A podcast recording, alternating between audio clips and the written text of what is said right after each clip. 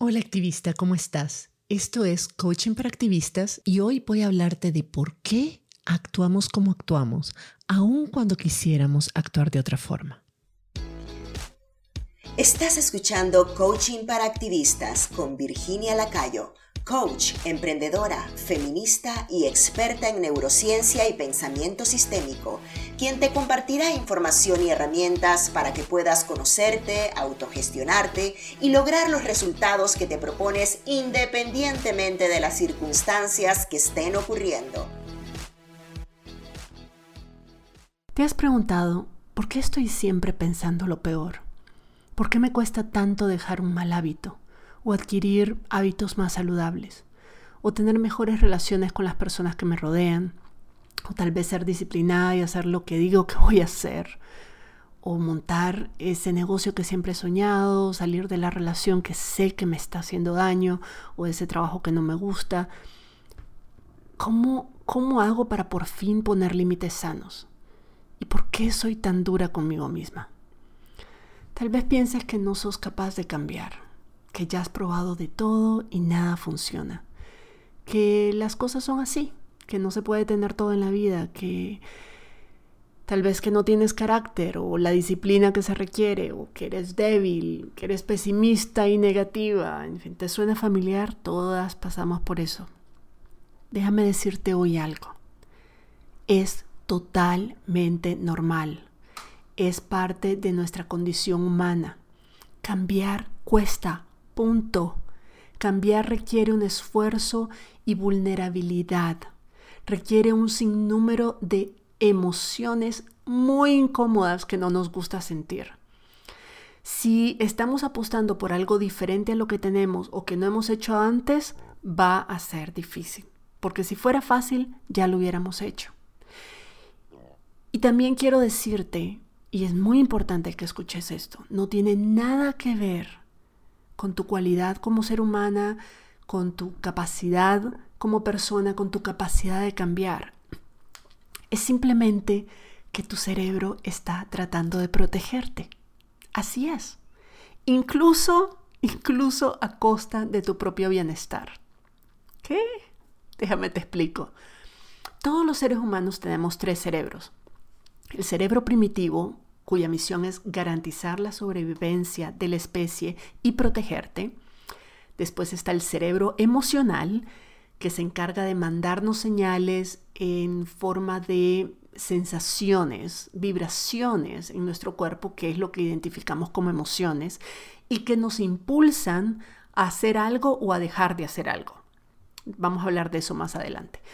Y el tercer cerebro es el cerebro racional, que es el más evolucionado de, los tres cerebros, es el único que solo los seres humanos tenemos, pero que le toma un esfuerzo consciente, eh, que nos toma un esfuerzo consciente utilizar. Hoy quiero hablarte del cerebro primitivo, porque ese es el que está determinando el que puedas o no puedas hacer los cambios que quieres hacer en la vida y puedas o no sentirte como te quieres realmente sentir. Así que hablemos un poquito de eso. El cerebro reptiliano o primitivo, y le llaman reptiliano porque es un cerebro que compartimos con los reptiles. En realidad todos los animales tienen ese instinto de sobrevivencia, tienen un cerebro que los hace actuar eh, de manera primitiva para mantener la sobrevivencia de la especie. Entonces, nuestro cerebro reptiliano o primitivo es el más antiguo de los tres, es el que existe desde la época de las cavernas. Y como te decía, es el encargado de garantizar nuestra sobrevivencia tanto como especie como a nivel individual. Para garantizarla, su funcionamiento está, em, está gobernado por lo que se conoce la triada motivacional, es decir, las tres grandes motivaciones del cerebro primitivo son, uno, evitar cualquier tipo de dolor. Dos, buscar el mayor nivel de placer. Y tres, ahorrar energía, es decir, la ley del mínimo esfuerzo. Todo lo que no responda a cualquiera de esas tres leyes es considerado un riesgo inminente para tu sobrevivencia y tu cerebro primitivo se va a encargar por todos los medios de boicotearlo. Eso no funcionaba perfectamente en la época de las cavernas, ¿verdad? Cuando que evitar dolor, o sea, un dolor significaba de que un diente de sable nos había desgarrado las tripas y entonces obviamente el dolor era sinónimo de muerte. Si te dolía, te morías. Eh, también eh, significaba de que eh, eso era, trata de no hacer nada, de mantenerte, te, te mantenía en miedo constante para mantenerte en la cueva. En la cueva estabas segura. O sea, es más, mientras, o sea, ojalá te limitaras solo a respirar porque eso no te va a pasar nada. Pero por otro lado, tenía que también motivarte a buscar placer. Y en esa época el placer era comer y tener sexo porque son las dos cosas que nos permitían sobrevivir, ¿verdad? Comer y tener sexo. Entonces, si no era comer o tener sexo que nos daba placer, todo el resto de las cosas eran casi que prohibidas porque nos ponían en riesgo. No hagas nada que te ponga en riesgo, hay que mantenerte a salvo. Y eso incluye ahorrar energía. No hagas esfuerzos, no hagas ningún movimiento que implique consumir calorías o energías porque no sabemos cuándo vamos a tener comida de nuevo. O sea, nos toca caminar tres días para poder encontrar unas vallas o, andar persiguiendo a algún animal que estábamos cazando y necesitábamos ahorrar la mayor cantidad de energía posible. Eso era en la época de las cavernas. El problema es que ese cerebro reptiliano no se dio cuenta que estamos en el siglo XXI y que eso ya no es así. O sea, que ya no, ni, ni, ni cualquier dolor significa la muerte, ni es más, la mayor parte de los dolores que vivimos, de, los dolores que nuestro cerebro percibe como dolor a nivel cotidiano son emocionales, no son físicos, no son reales. Algunos sí, sobre todo en nuestros países todavía hay muchas personas que, que sufren y, y tienen riesgos constantes a su integridad física y, y, a, su, a su integridad física, ¿verdad? Y sufren dolores físicos reales. Pero la mayor parte del tiempo y la mayor parte de las personas a lo largo de todas nuestras vidas, el mayor riesgo en términos de dolor que enfrentamos son los dolores, son las emociones negativas, son emociones que algunas las percibimos como dolorosas, pero que cuando lo pensamos en realidad son sumamente incómodas. Vamos a hablar de esto más adelante, pero el caso es que ahorita tenemos muchas menos fuentes de dolor mortal, eh, muchas más fuentes de placer artificial, o sea que no es, no son los placeres eh, que garantizan nuestro bienestar integral, o sea, como la comida saludable, la meditación, el sexo seguro, alcanzar nuestras metas.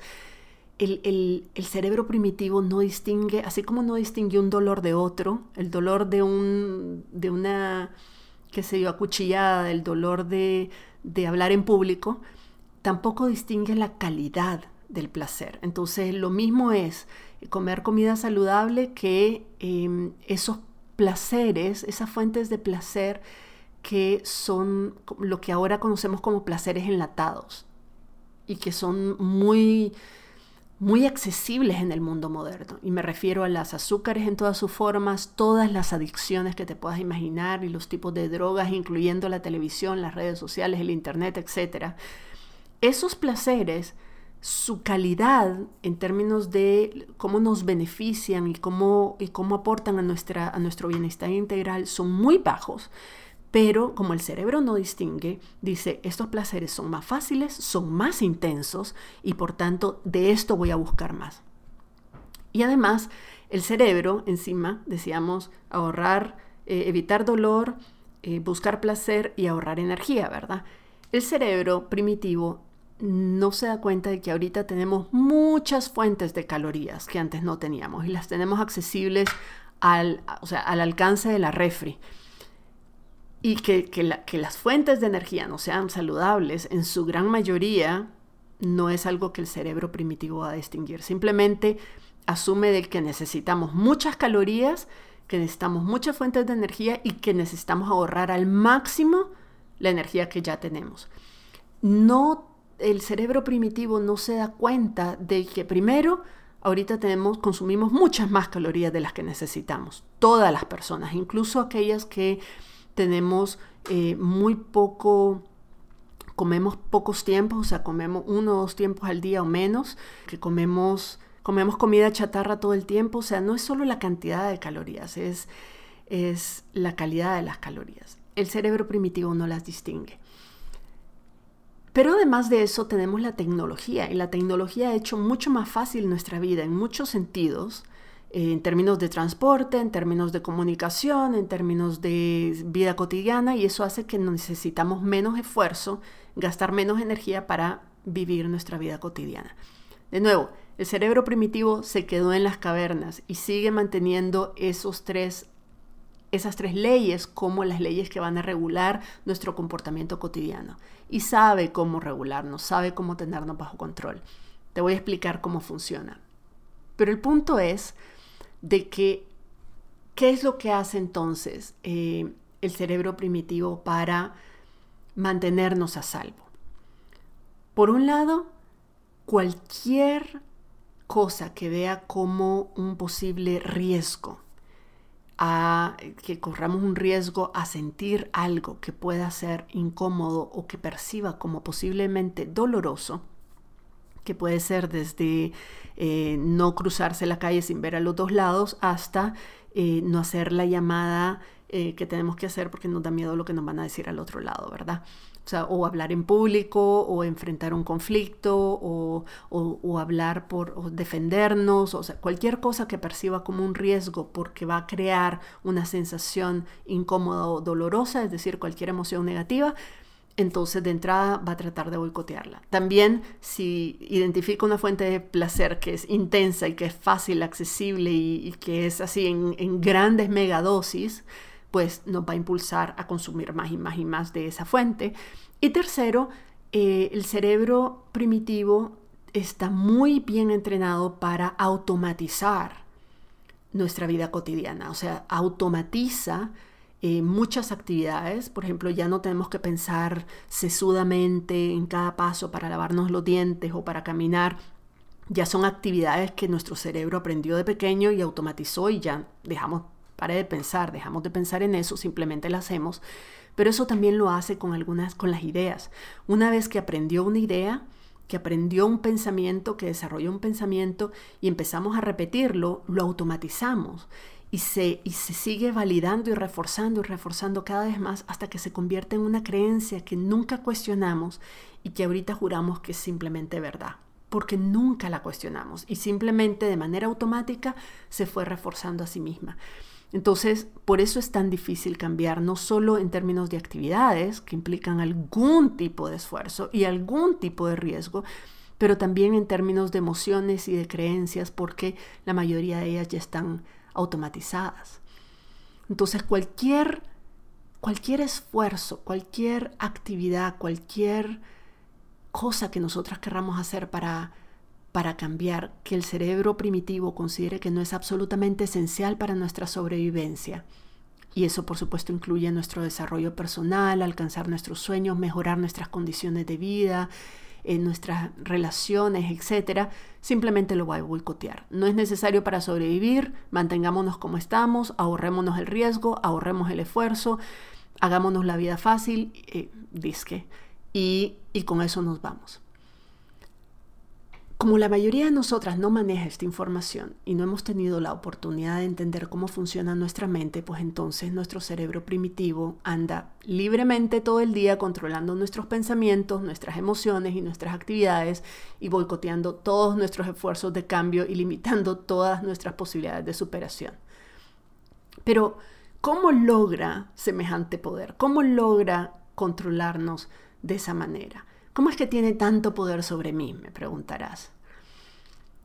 Cuando tu cerebro primitivo percibe la posibilidad de que puedas experimentar algún tipo de dolor, real o imaginario, va a enviarle señales a tu cerebro límbico o emocional para que éste mande vibraciones incómodas, es decir, emociones negativas en tu cuerpo y te haga sentir tan mal o sea, no sé si te acordás cómo se siente tener miedo o cómo se siente cuando estás súper nerviosa o cuando tenés pánico escénico o, la sensación de duelo, de tristeza profunda. Bueno, son, son vibraciones, son cosas que podés identificar. ¿Dónde las sentís? En la boca del estómago, en el pecho, en la garganta, en la cabeza, en las manos, en los pies. O sea, las sentimos en algún lugar. Son es, son vibraciones. Emociones viene de E, energía, motion, en movimiento.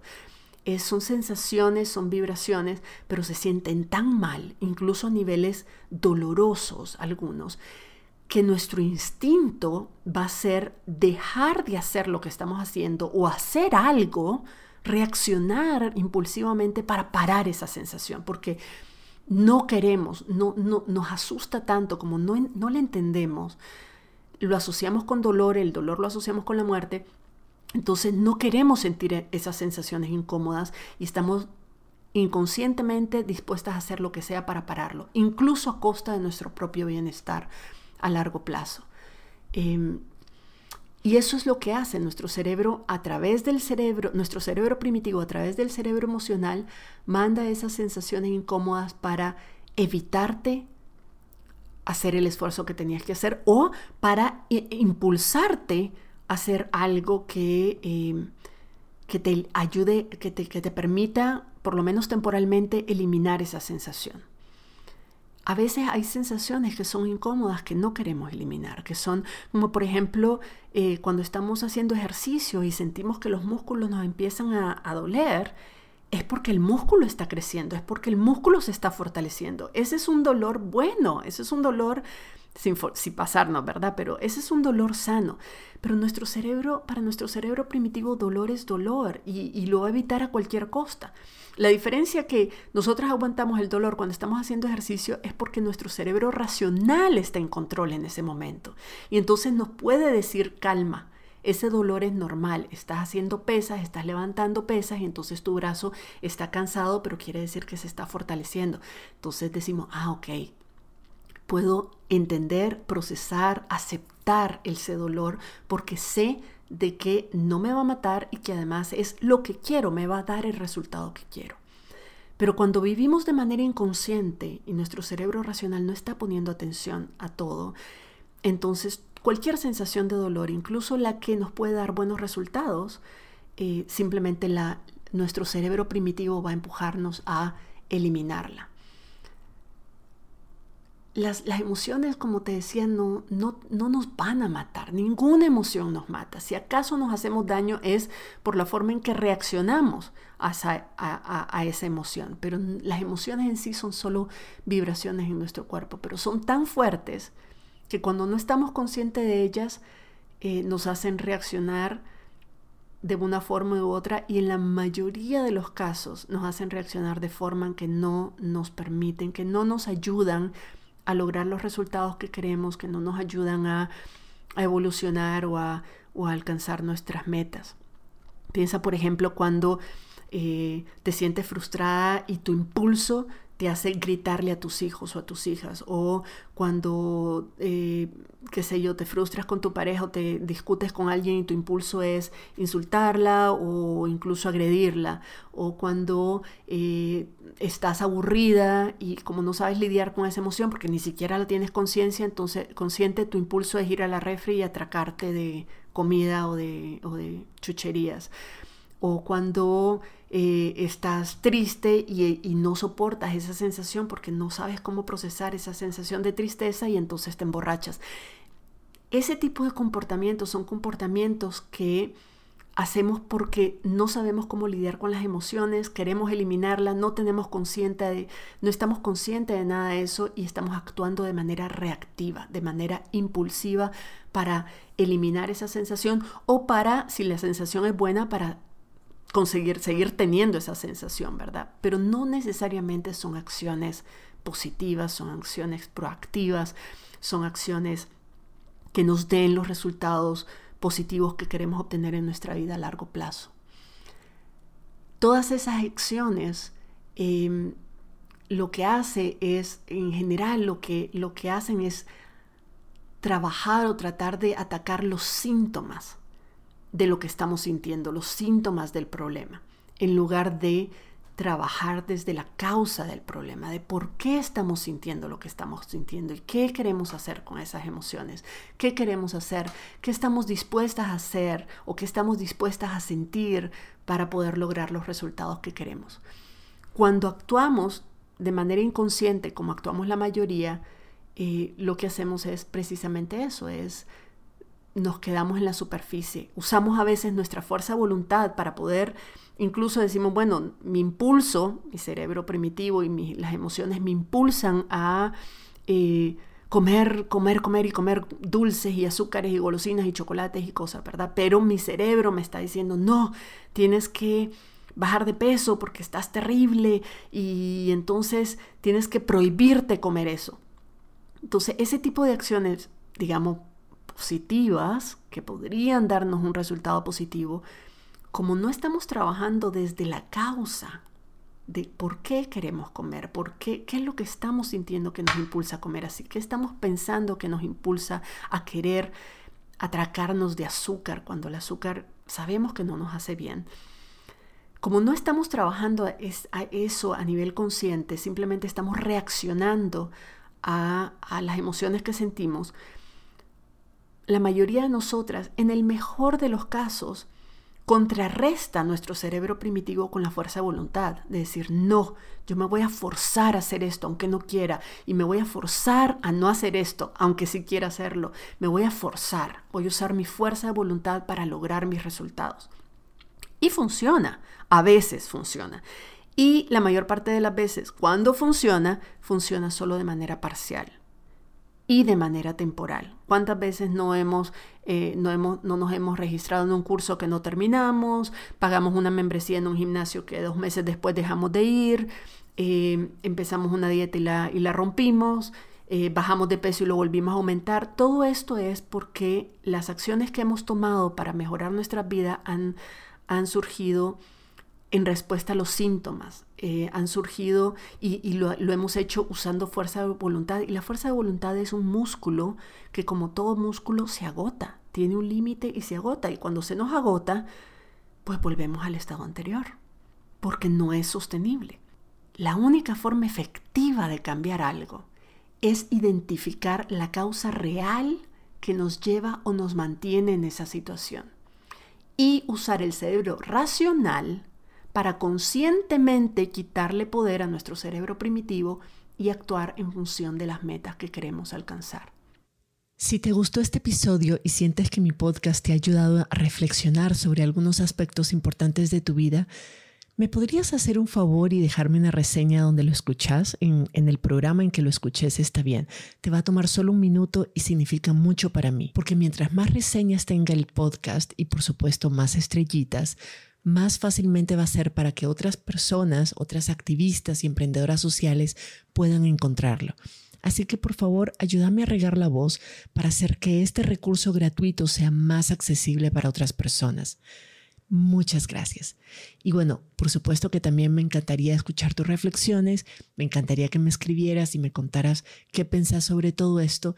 Y si me permitís, me encantaría poderte mandar algún, por correo algunas herramientas e ideas provocadoras que no publico en ningún otro sitio.